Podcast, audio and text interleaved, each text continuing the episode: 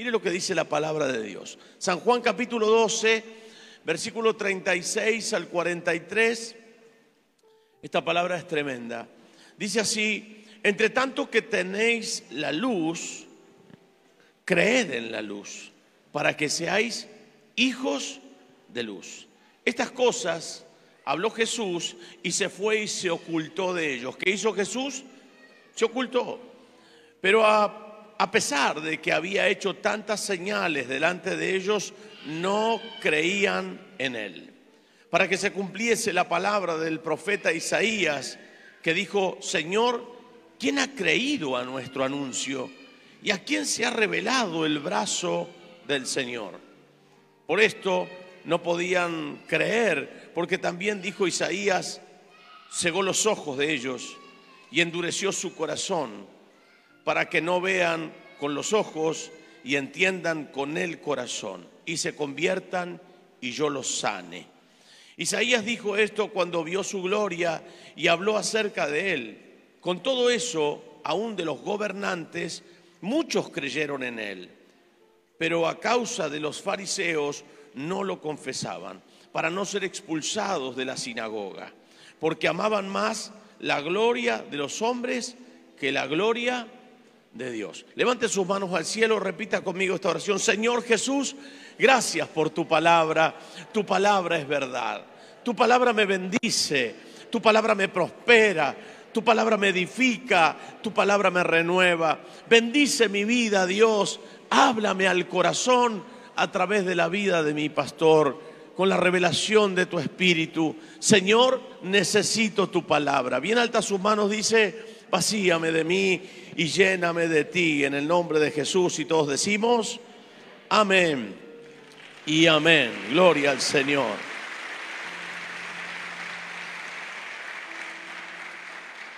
¿Cuánto nos desesperamos cuando alguien pareciera que ve tu mensaje y en ese mensaje que ve no te contesta?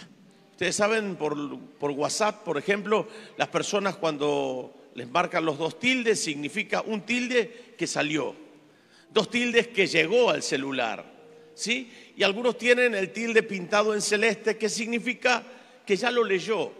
Pero algunos dicen, no quiero que se enteren que yo leí ese mensaje.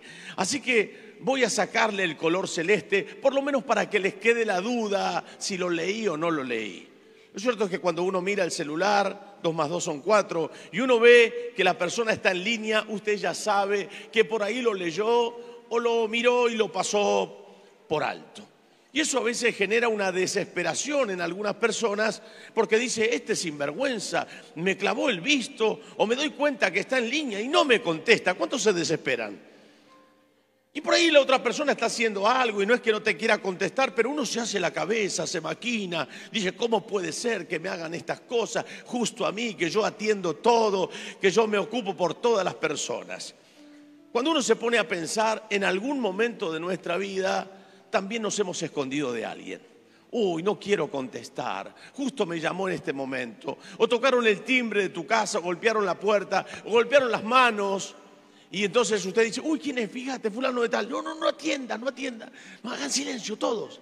Hasta el perro, que, no ladre, que no se den cuenta que estamos acá adentro. Y miró usted por la endija y usted dice, qué barbaridad. Pero hagamos un sincericidio. ¿Cuántos han hecho eso en alguna oportunidad? Una vez en la vida, por lo menos. Levánteme la mano. Sí, y algunos lo hacen toda la semana. Porque no quisiéramos que se enteren, pero la verdad que usted se esconde de una situación, de los acreedores, de alguien que no querés hablar, justo te visitó muy temprano y no querés porque ese día justo te dedicaste para descansar.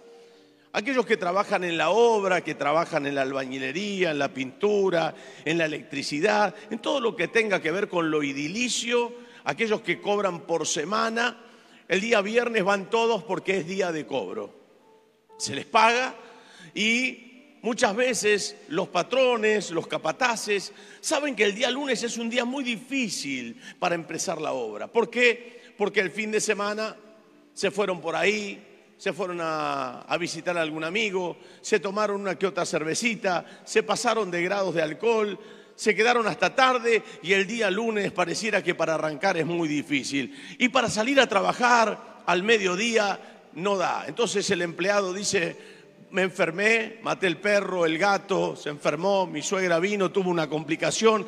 Algo inventan, no acá, los del culto de la noche son todos santos. Y entonces uno comienza a visualizar cómo puedo zafar de esta situación, hasta que hay un jefe medio, medio complicado, que no se cree el verso de toda la vida, que le hacen la repetición de las cosas y te aparece para visitarte. Y en ese momento el albañil, el pintor, el electricista le agarra como un paro y le dice a la mujer, decile que no estoy, que salí de compras, que me fui a buscar unas herramientas, no sé, a la casa de mi tío, que le había prestado la moladora, y hace una, una historia mintiendo sobre algo que ya el jefe sabe que le están metiendo el verso porque no quiso ir a trabajar. ¿Conoce historias como esa? Hay muchas historias. Y la verdad, queridos hermanos, que no es real. La gente está dentro ¿Qué hizo Jesús con estas personas? Les habló, les dijo la palabra, les enseñó, les habló sobre el reino, les habló sobre el sacrificio, les habló sobre la luz, pero ahora llega un momento donde Jesús se va y se esconde de ellos. Y esto me llamó la atención, ¿cómo Jesús puede esconderse? ¿Qué sería de nuestra vida si Jesús se escondiera de nuestra necesidad? Si usted viene a orar y pareciera que Dios no escucha. Algunos sienten como que Jesús se fue, como que Jesús no está interesado en restaurar la familia o que Jesús por ahí hace oídos sordos a tu petición. Y uno entra a desesperarse. Pareciera que mi oración no llega al cielo. Pareciera que mi ayuno no sirve. Pareciera, pareciera, pareciera. Y me empiezo a preocupar y en esa preocupación me desespero. Pero ¿por qué Jesús? Se fue y se ocultó de estas personas. Se ocultó por la simple razón de que esta gente no les interesaba lo que Jesús les estaba hablando. Y era como tirar perlas a los cerdos. Así que Jesús decide ocultarse de estas personas. En estos días yo hablé sobre las dracmas. ¿Se acuerdan de las dracmas? ¿Cuántos estuvieron en la predicación de las dracmas? Las dracmas eran unas monedas de plata que se les regalaba a las doncellas. Cuando se iban a casar, mayormente algunos pagaban la dote, le daban unas dracmas, o a veces la familia de la novia le entregaba unas dracmas. Por ahí la plata era valiosa en aquel tiempo, pero la carga emocional que tenía esa dracma por quien se las había dado cobraba un valor mucho más superior. Por ahí usted tiene un regalo que le hizo su mamá, su papá, su abuelo, su abuela, que no vale económicamente mucho, pero por ahí el regalo tiene esa carga emocional de que te lo dieron cuando eras niña o cuando eras jovencita o jovencito y usted lo guarda como un gran tesoro. No vale mucho, pero para usted vale todo. Y entonces en las dragmas pasa lo mismo. Había recibido esta mujer 10 dragmas y había perdido una. Y se puso a buscar en la casa, barrió, trató de buscar por todos lados hasta que la encuentra y cuando la encuentra, ella hace una fiesta y llama a sus amigas, porque había encontrado algo que había perdido. No pierda nunca la fe, no pierda nunca la esperanza. Jesús nunca se va a ocultar de aquellos que le aman y le buscan. Jesús nunca se va a ocultar de aquellos que creen en su palabra. Ustedes están acá porque ustedes creen en Jesús. ¿Y saben por qué Jesús se manifiesta tu necesidad? Porque tú por medio de la fe haces que el milagro se ponga en marcha. La Biblia dice que el que se acerca a Dios debe creer que le hay. Y por eso venimos nosotros esta noche aquí. No hay situación que el Señor no pueda revertir cómo Jesús se va a ocultar de ustedes y de nosotros, de cada uno de los que estamos aquí, si creemos en Él. Y para aquel que cree, todo es posible. Por eso puede esconderse de otros, pero no de usted que cree. Y si usted vino a este lugar, seguramente algo Jesús va a hacer contigo. Vuelvo a decir, no hay situación que Él no pueda revertir. Queridos hermanos, hablando sobre esto, sobre lo perdido y lo encontrado, dividí este mensaje en cuatro puntos importantes. El primero es que Jesús está hablando con ellos hay algo que está ocurriendo, pero que ellos no prestan atención. Y ahí entonces yo puse como ese punto principal, estas cosas habló Jesús. Mire el versículo 36 de la palabra de Dios, lo que dice, entre tanto que tenéis la luz, Él es la luz, creed en la luz para que seáis hijos de luz. Estas cosas habló Jesús y se fue y se ocultó de ellos. Habló, como les dije, de lo que iba a suceder con su vida.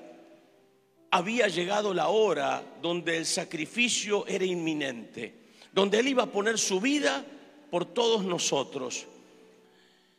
¿Qué entendía el Señor sobre esta situación? Que había hombres que no les importaba absolutamente nada de lo que Él podía hablarles.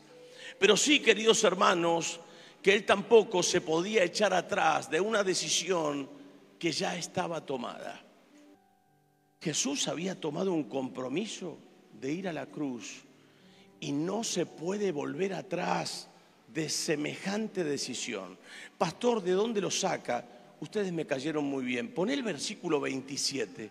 Mire ese pasaje. Este pasaje es tremendo. Ahora, dice Jesús, está turbada mi alma. Está turbada. ¿Y qué diré? Padre, sálvame de esta hora. Mas para esto he llegado a esta hora. ¿Qué diré, Padre, sálvame si yo nací para ir a la cruz?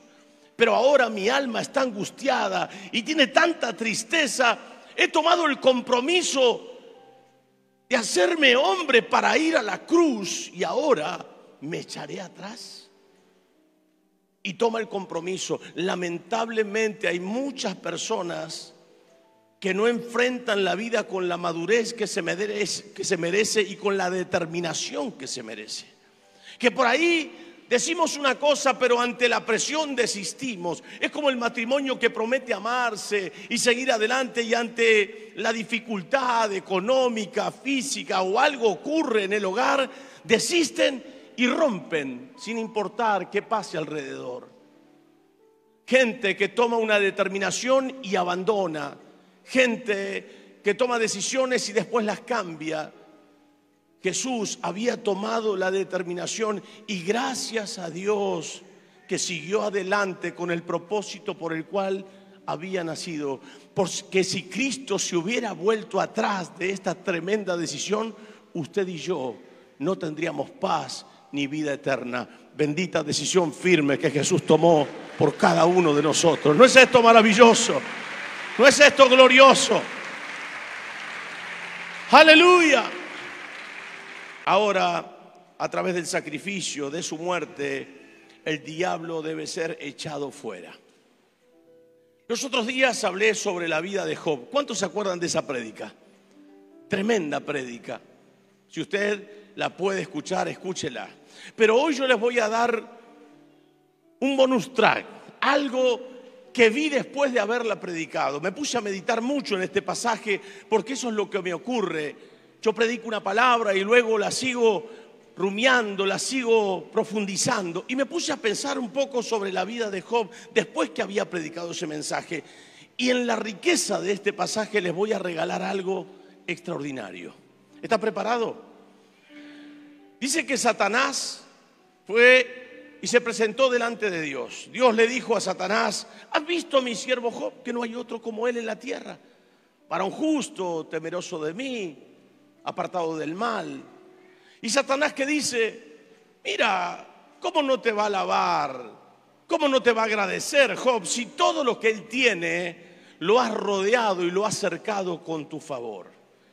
Y ahí mi mente se abre a un conocimiento extraordinario de un pasaje que lo hemos predicado tantas veces, pero ustedes me cayeron demasiado bien. Y veo que un cerco, como les expliqué los otros días, muestra que hay una propiedad privada, que hay un dueño cuando hay un cerco. Y me di cuenta que hay tres cercos en nuestra vida, no uno, sino tres. Le dice Satanás a Dios, sácale el cerco y verás si no te maldice en tu misma presencia. Y lo que va a hacer Dios le da permiso. Y en el primer cerco que Dios saca, lo que va a destruir es sus hijos, va a robarle todos sus ganados, va a matar a sus siervos y va a matar a sus pastores. Ese es el primer cerco. Luego vuelve Satanás y Dios le dice, ¿no has visto a mi siervo Job que se ha mantenido y ha mantenido su integridad? Y entonces va por el segundo cerco y le dice, piel por piel dará el hombre por su vida. Toca su carne y verás si no te maldice en tu misma presencia.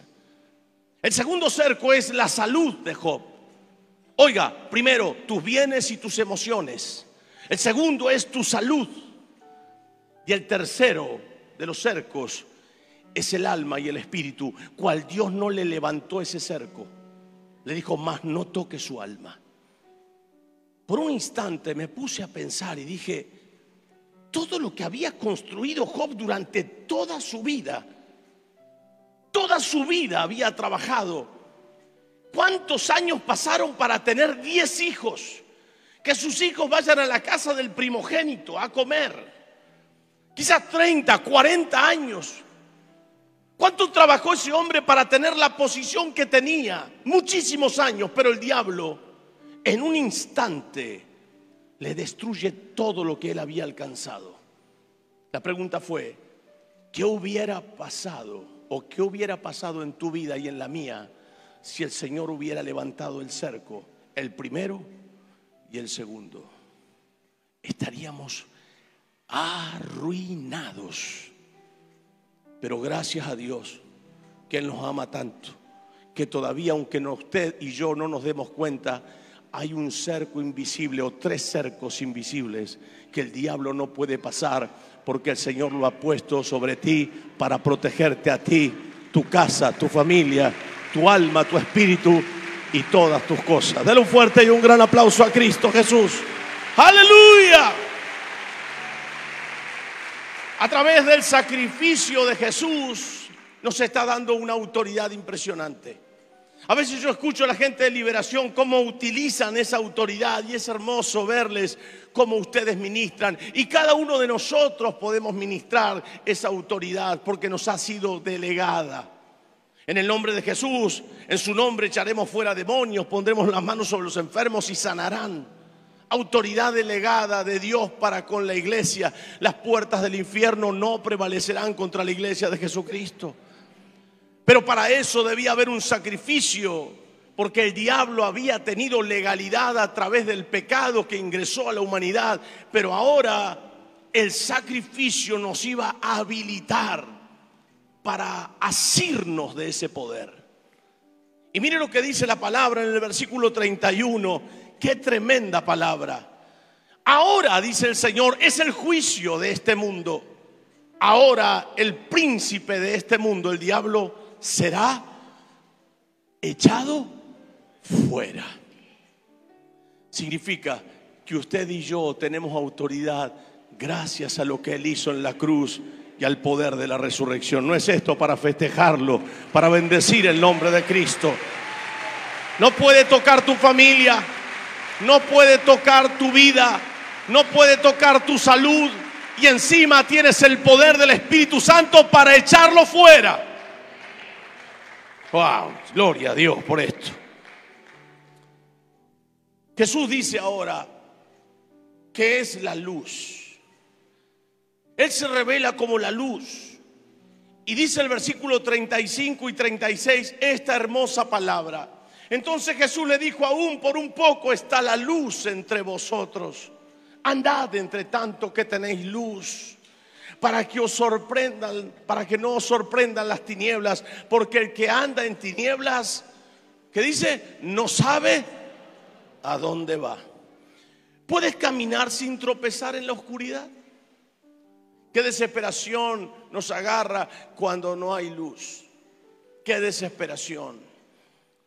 No se puede caminar con seguridad cuando no hay luz. Caminas y puedes tropezarte, caerte y lastimarte. La falta de luz, yo puse tres cosas aquí para que usted las evalúe conmigo. La falta de luz nos entorpece. Hacemos cosas torpes cuando no hay luz. Nos golpeamos, nos llevamos algo por delante, porque te entorpece cuando no está la luz del Evangelio. A veces tenemos a Cristo que es la luz, pero caminamos sin aplicar la luz de Cristo a nuestros negocios, a nuestras decisiones emocionales, a nuestras decisiones almáticas, a nuestras decisiones lo que sea. A veces no nos damos cuenta y no tomamos decisiones claras. ¿Por qué no lo tomamos a Jesús en cuenta? Dije. Jesús es la luz. ¿Por qué a veces cometo errores? ¿Por qué muchas veces soy torpe al tomar las decisiones incorrectas? ¿Por qué a veces me junto con personas incorrectas? Porque no estoy caminando en la luz, aunque lo conozco. Es como cuando usted llega a su casa, tiene que tomar la iniciativa de prender la luz para poder ver. La corriente está habilitada en tu hogar, pero si tú no prendes las teclas, si tú no aprietas las teclas correctas, la luz no se enciende. Queridos hermanos, cuando la falta de luz está en una persona, no solamente hacemos cosas torpes, sino que también produce lentitud. Somos lentos para actuar. Cuando se corta la luz, usted siempre toma precauciones para no llevarse nada por delante y esa lentitud a veces está en las decisiones que tomamos en nuestra vida. Lo tengo a Cristo, pero muchas veces vuelvo a decir camino como si Él no estuviera y entonces mis decisiones son lentas. Se pasan las oportunidades, a veces tardo mucho más para hacer las cosas de lo que debería, las cosas me cuestan mucho más de lo que me deberían costar para alcanzarlas. Y también la falta de luz me hace que no sea específico.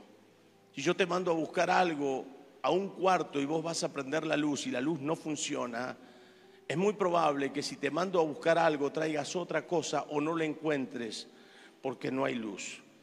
Cuando tengo a Cristo, sé lo que debo decidir, sé lo que debo hacer, porque Él me hace ser específico. Porque la luz revela todas las cosas. ¿Me escuchó? Cuando uno tiene a Cristo en todo momento y Él va iluminando tu camino, entonces es muy difícil que te equivoques en las amistades que vas a abrazar, en las decisiones que vas a tomar, en todo lo que tiene que ver con tus emociones, aún así no te vas a equivocar, porque la luz de su palabra dice, lámparas a mis pies, tu palabra, lumbrera a mi camino. Yo tengo la luz de Cristo, la luz de su palabra. Es muy difícil que me equivoque. Es muy difícil. Por eso abraza a alguno que tiene cerca y diga, deje que Cristo ilumine tus decisiones.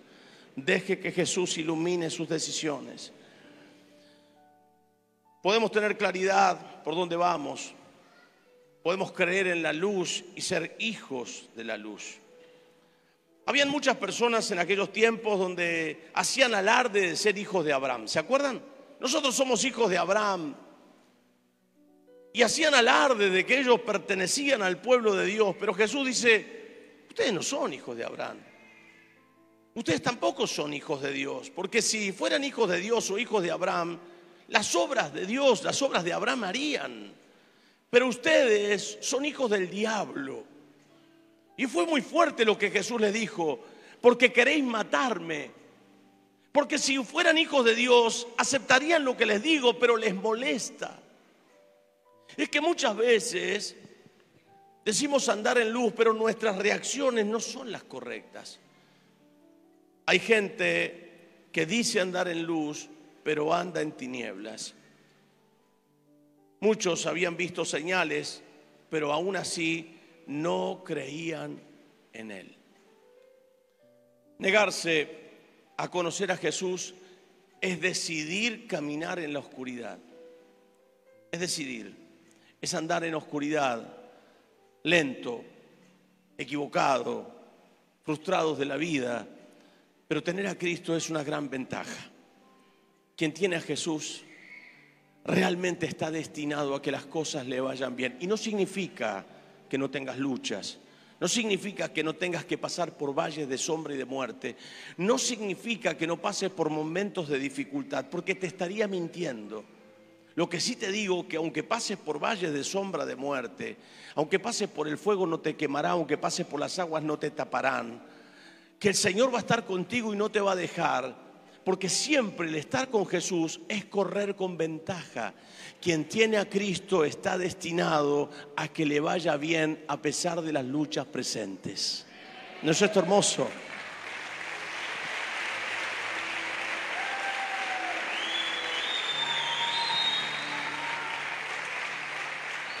¿Por qué entonces, lo tercero, por qué entonces Jesús se oculta de ellos?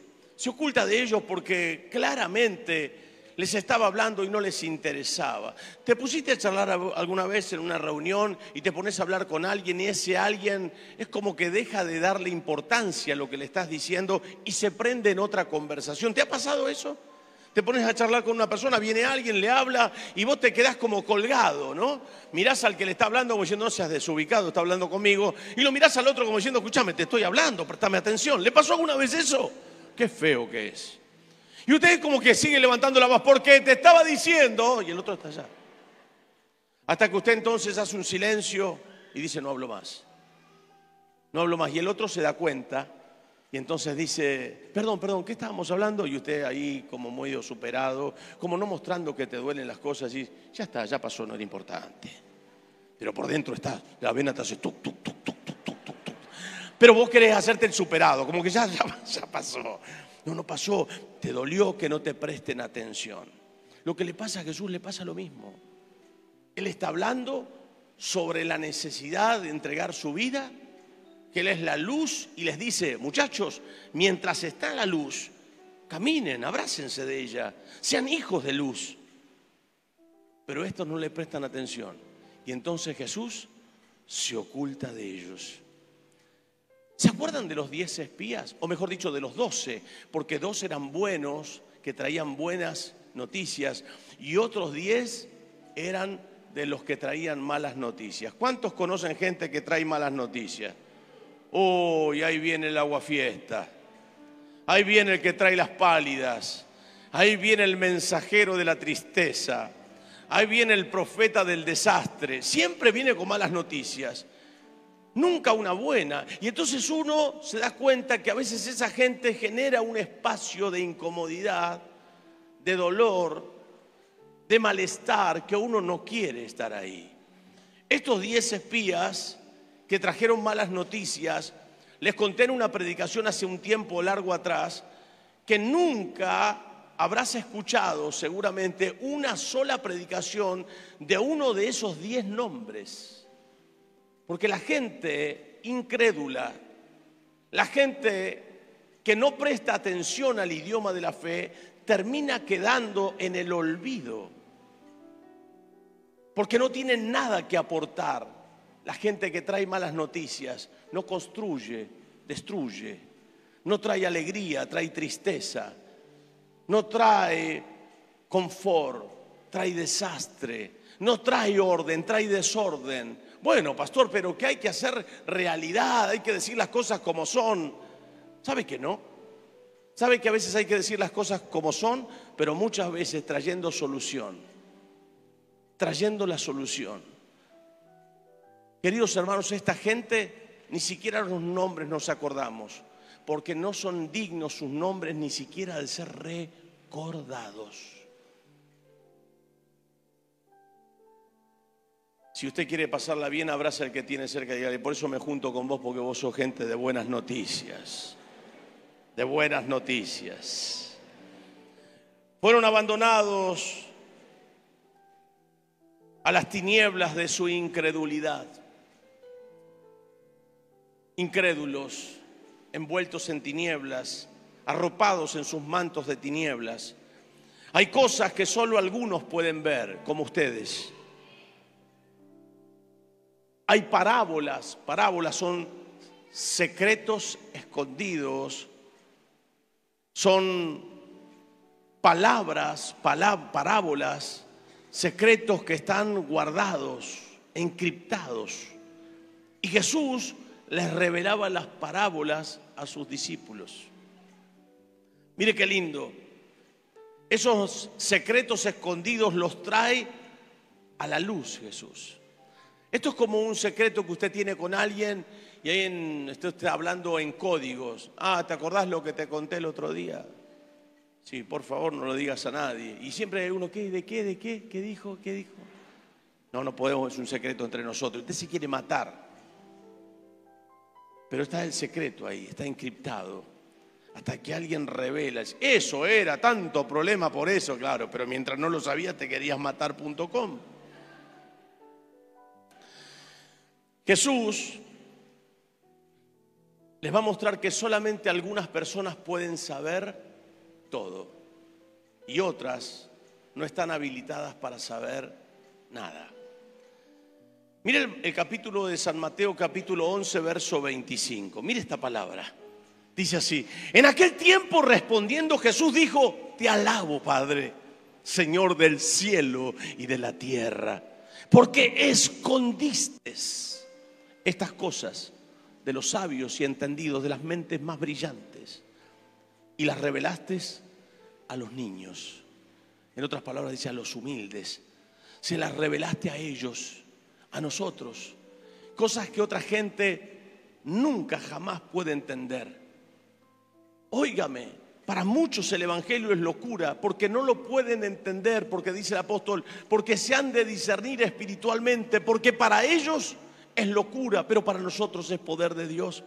Hay gente que jamás podrá entender el poder del Espíritu Santo, el poder de la palabra, la revelación de la palabra. Está escondida, encriptada para muchas personas, pero a nosotros nos ha sido revelada por el poder del Espíritu Santo.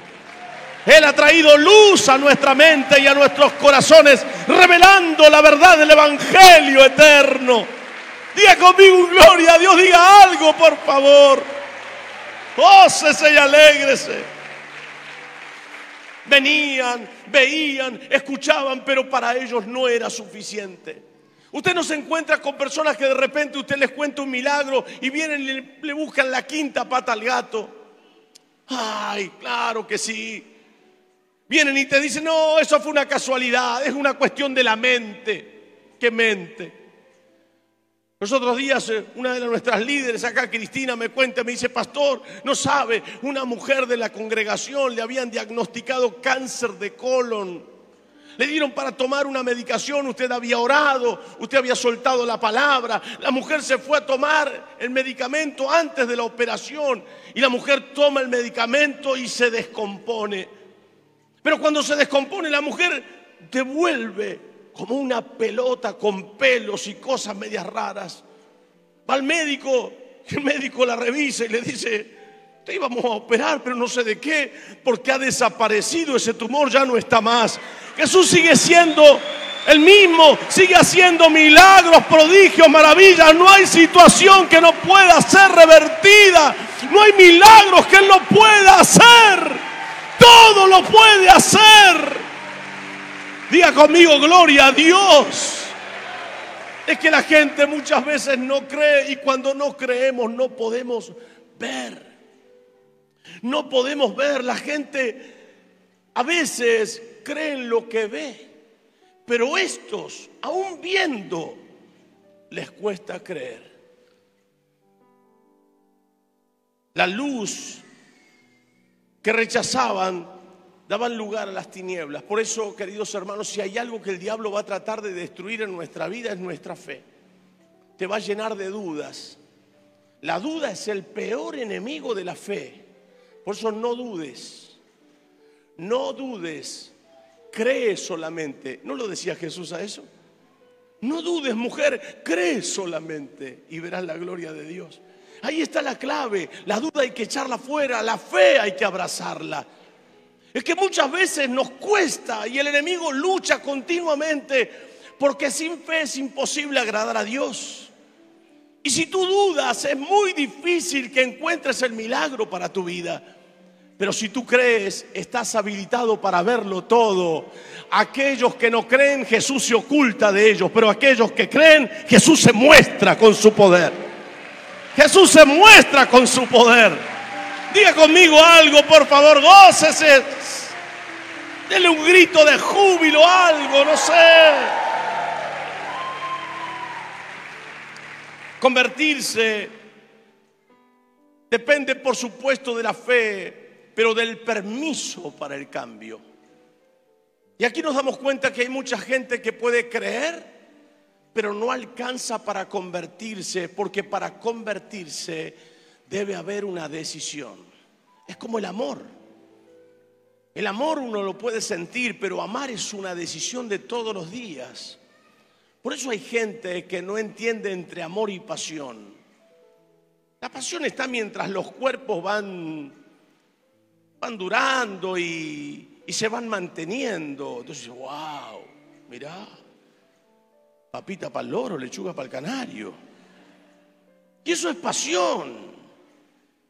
Pero cuando después pasan los años y se te caen todas las cosas y las patas de gallo empiezan a surgir y la papada se te cae y el pecho se te baja la panza y ya tu carne se empiezan a debilitar, se hace tu carnecita como fofa, ya no hay músculos duros, firmes, ya las muelas comienzan a aflojarse y a veces tenés que pedir dientes prestados para poder comer.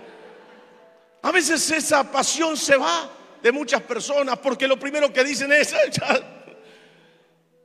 mira lo que es. Y algunos cambian por modelos más nuevos. Porque una relación está fundamentada en la pasión que se va esfumando con el tiempo y con la transformación de los cuerpos. Pero cuando hay amor, el amor puede sostener la pasión a pesar de que todo se haya caído. Por eso, cuando hay amor, el amor todo lo espera, todo lo sufre, todo lo soporta, no hace nada indebido, no busca lo suyo, no guarda rencor.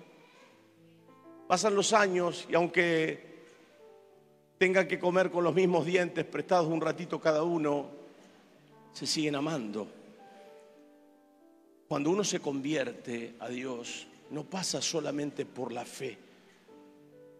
La fe es importante, pero hay una decisión de cambio de vida. ¿Cómo me doy cuenta que me convertí? Porque el que robaba no roba más, el que mentía no miente más, el que adulteraba no adultera más y el que fornicaba no fornica más. Y la lista es interminable y me doy cuenta que no me estoy esforzando para no hacerlo, es algo que me nace.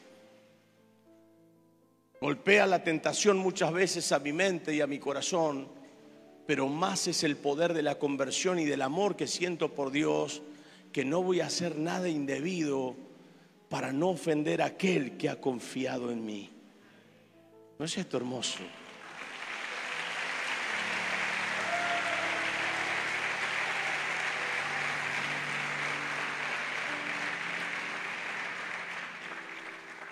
Convertirse trae sanidad. ¿Sabe por qué hay mucha gente que se sana? Porque cree. Por eso hay gente que cree en un instante, se sana y luego se aparta. Porque lo que te hace perdurar en el tiempo, como dije anteriormente, en los matrimonios no es la pasión, sino el amor. Y lo que te hace perdurar en el tiempo, en el camino de Dios, no es la fe que tuviste para recibir un milagro. Ese fue solamente la punta del ovillo es la conversión que has tenido que hace que perdures en el tiempo.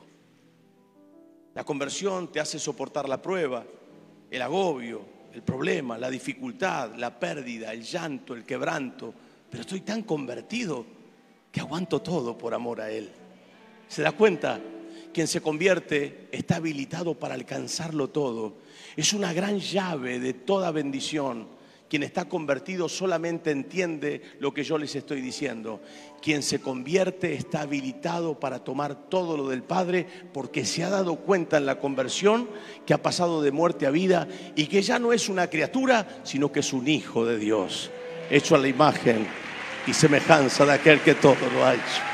¿No es esto hermoso? Denle un gloria a Dios de un aplauso. Ócese, alégrese. El versículo 40 del mismo capítulo dice esta palabra. Mira el versículo 40. Cegó los ojos de ellos y endureció su corazón para que no vean con los ojos. Es decir, están viendo el milagro pero no ven. No es una casualidad que te sanaste. No es una casualidad, es algo de la mente. No puede entender que es Dios a través del Espíritu Santo sacándote ese tumor, arrancándote esa enfermedad, sacándote esa neuralgia, sanando ese hueso, tocando ese órgano que está enfermo, destapando tus arterias que están obstruidas, poniendo su mano en una parte de tu cuerpo que está enferma y sanándote ahora mismo si es necesario. Es decir, entonces, endureció su corazón para que no vean con los ojos. Sin embargo, para nosotros, en el libro de Hebreos capítulo 11 dice, es pues la, la fe, la certeza de lo que se espera, la convicción de lo que no se ve. Es decir, que yo no necesito ver para creer. Yo no viendo, sigo creyendo en Él. Usted igual, ¿sabe por qué? Porque ese es el idioma que entienden solamente los convertidos. Sigue diciendo, para que no vean con los ojos, para que no vean con los ojos y entiendan con el corazón y se conviertan. ¿Y qué dice? Y yo los sane. Es decir, que tengo que convertirme para que Él me sane. El paso extraordinario a una vida plena es conversión. ¿Cómo iban a querer escucharlo si no estaban convertidos? Algunos creían y otros descreían, pero no había una conversión genuina. ¿Qué te hace venir y trasladarte un día domingo, estar esta noche acá?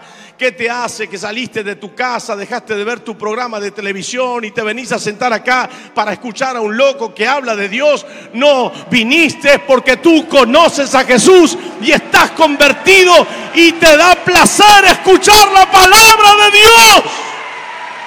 Diga conmigo, gloria a Jesucristo.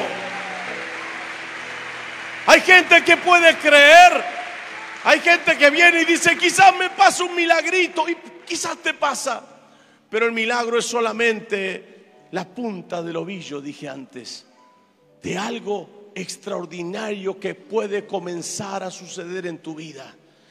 ¿Cómo me convierto? Reconozca que usted es pecador, que la vida que lleva no es la mejor vida, que necesita una vida nueva y el único que te la puede dar se llama Jesús de Nazaret, el Hijo de Dios. Si tú le entregas tu corazón totalmente, te puedo asegurar que estarás habilitado para ver todo, absolutamente todo, porque el Padre a sus hijos les revela todo. Aleluya. Por eso Jesús llevaba a sus discípulos aparte y les hablaba, y les hablaba sobre las parábolas. La parábola del sembrador, y les explicaba las parábolas. Porque había gente que iba porque creía, pero luego volvían a su casa con su milagro y muchos sin conversión. Estoy terminando. Jesús va a llegar a los corazones de todas las personas. Sí, de todas las personas. Mire lo que dice el versículo 41 y 42. Isaías dijo esto cuando vio su gloria y habló acerca de él. Con todo eso, aún de los gobernantes, escuche eso, muchos creyeron en él, gobernantes Sigue diciendo, pero a causa de los fariseos no lo confesaban. Creían en Jesús, pero todavía no se habían convertido. Es como el hombre que viene y acompaña a su esposa, porque la esposa dice, acompáñame, dale, no seas malo, si es gente buena, yo me quedo al lado tuyo, sí, más vale. Y vienen los dos a la iglesia y se sientan y escuchan. Y cuando están saliendo, al hombre le gustó un poquito o a la mujer le gustó quien haya venido por primera vez y sale a la vereda y se encuentra con la vecina chusma del barrio en la puerta. Y dice, hola, ¿qué tal? ¿Usted también es de esta religión? No, no, no, yo vengo a acompañar a mi esposa. Yo vengo a acompañar a mi compañero de trabajo. Vengo a acompañar a mi hijo, me insistió tanto que vine, ¿vio? Pero ¿qué pasa cuando ya Pasaron meses, pasaron años y usted sigue diciendo lo mismo. No, sigo acompañando a mi suegra, sigo acompañando a mi hijo, porque no termino de hacerme cargo que mi alma necesita de la palabra de Dios y que en mí está faltando una decisión de conversión. Es decir, que esta gente estos gobernantes, gente de influencia, dice la palabra de Dios, ponerlo de nuevo, habían creído, pero dice, a causa de los fariseos, no lo confesaban. No terminaban de decidirse, no lo decían abiertamente. No tenga vergüenza de confesar a Jesús. Dice la Biblia que si yo me avergüenzo de Él, aquí en la tierra, Él se avergonzará de mí en el cielo, delante de sus ángeles, delante del Padre. Pero si yo lo confieso, Él también me va a confesar. Él también me va a reconocer. Por eso no tenga vergüenza, cuéntele a la gente. Cuando muchas veces le dicen el trabajo, te vi que andas por ahí, no sabés, yo iba como para ver, pero un día Dios tocó mi corazón. No sabés lo que ocurre en ese lugar. Jesús sigue siendo real, Él está vivo y está entre nosotros. Tenemos que creer y convertirnos. Él restauró mi familia, sanó mi familia, bendijo a mis hijos, me dio salud, me dio vida, me dio felicidad. ¿Cómo no creer en Él? Dele una oportunidad que ellos también conozcan al Cristo que te ha tocado a ti, te ha bendecido. Los gobernantes creyeron en Jesús, pero ¿sabe qué? Ellos querían formar parte de una elite de la sinagoga. El versículo 42 sigue diciendo la última parte, para no ser expulsados de la sinagoga. Otra vez, con todo eso, aún los gobernantes, muchos creyeron en él, pero a causa de los fariseos no lo, no lo confesaban para no ser expulsados de la sinagoga. Sigue diciendo, porque amaban más la gloria de los hombres que la gloria de Dios. En otras palabras, querían quedar más bien con la gente que con Dios. No querían decir de su experiencia, tenían vergüenza, qué van a decir de ellos, que ahora iban a ese lugar y que creían en Dios.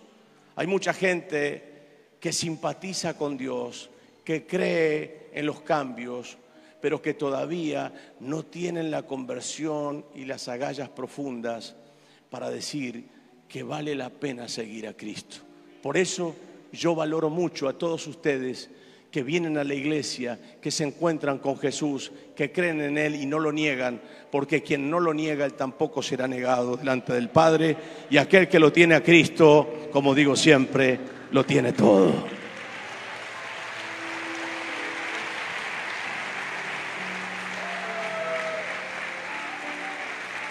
Saben,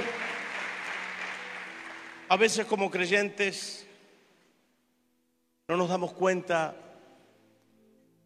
de toda la bendición que significa tener a Dios en nuestra vida, de lo que Él es para nosotros, de las puertas enormes que están abiertas para cada uno de nosotros, pero no nos damos cuenta. ¿Cómo lo puede ilustrar, pastor? Es como entrar a tu casa y saber que la electricidad la pagaste, que el servicio está perfecto, que todo funciona y que necesitas apretar la tecla para que la luz ilumine tus pasos. Pero a veces, no te pasó nunca, por favor, si te vas a levantar, no prendas la luz porque nos despertás a todos. Y entonces uno tiene que andar. Y a veces como creyentes andamos tanteando, aunque conocemos el ambiente, no andamos seguros. Saben aquellos que saben de construcción, que entienden de construcción, cuando se va a hacer un habitáculo, un, un, ambiente o dos ambientes o lo que sean en un departamento o en una casa, mayormente donde se abre la puerta se pone la tecla de la luz. Para que usted tenga la facilidad de abrir la puerta, tocar la luz, ingresar al espacio, al espacio iluminado. Pero hay casas donde usted abre la puerta y no está la luz. Y entonces usted tiene que andar tanteando porque no sabe dónde está la luz. Por ahí la luz está a la mitad de la habitación porque quien estaba construyendo, por ahí hicieron una refacción y se olvidaron de picar o no quisieron picar para dejarla cerca de la puerta y entonces la pusieron en la mitad de la habitación. Y entonces un trayecto tengo que hacerlo a oscuras hasta llegar a la luz. ¿Por qué va a ser un trayecto usted a oscuras si usted tiene a Cristo al alcance de su mano? ¿Por qué usted tiene que andar trasladándose en ambientes oscuros cuando usted puede tocar la luz porque la tiene al alcance de su mano? ¿Por qué muchas veces tropezamos en el transcurso de la vida? Es que no hemos percatado que la luz está cerca nuestro. Jesús dice, yo no te dejaré, yo no te voy a desamparar, yo no voy a abandonarte. Cielo y tierra pasarán, mis palabras no pasarán. Yo estoy contigo todos los días hasta el fin del mundo. Pero usted, para saber esto, tiene que acudir a Él rápidamente. Y digo, abrir la puerta, la abre Cristo y tocar la luz significa, Señor, voy a hacer este negocio, ilumíname para no tropezarme en este negocio. Señor, voy a emprender una relación. Señor, rápido, toco, ¿es esta chica para mí o es este muchacho para mí? Señor, estoy por tomar esta decisión con mi economía. Señor, me voy a operar de ciertas cosas, no sé, me dijeron este médico u otro, ¿qué decís tú, Señor? Ilumíname para que no tropiece. Cada decisión de tu vida, si lo tienes a Cristo, aprovecha a acudir a Él, porque muchas veces tropezamos, porque andamos oscuras gran parte de nuestro camino, teniendo la luz al alcance de nuestra mano. Que el Señor ilumine tus pasos porque quien tiene a Cristo, como digo siempre, lo tiene todo. Y quien toca su puerta, Él iluminará tu vida y tus decisiones. Vamos a darle un fuerte aplauso, vamos a ponernos de pie y vamos a darle gloria a Dios.